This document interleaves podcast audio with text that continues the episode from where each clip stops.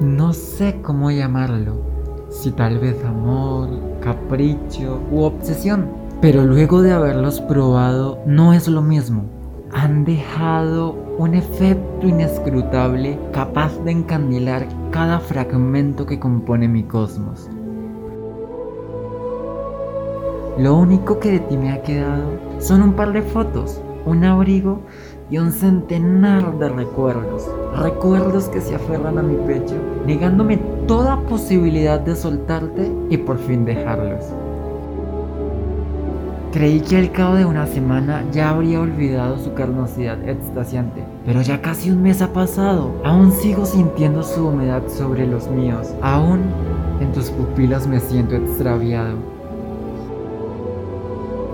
Ni siquiera sé por qué, Apenas te conozco y aún así recordarlos evoca una incipiente nostalgia. Tampoco somos tan cercanos, pero hay algo que me ata a ti, que me tiene prendado como magia.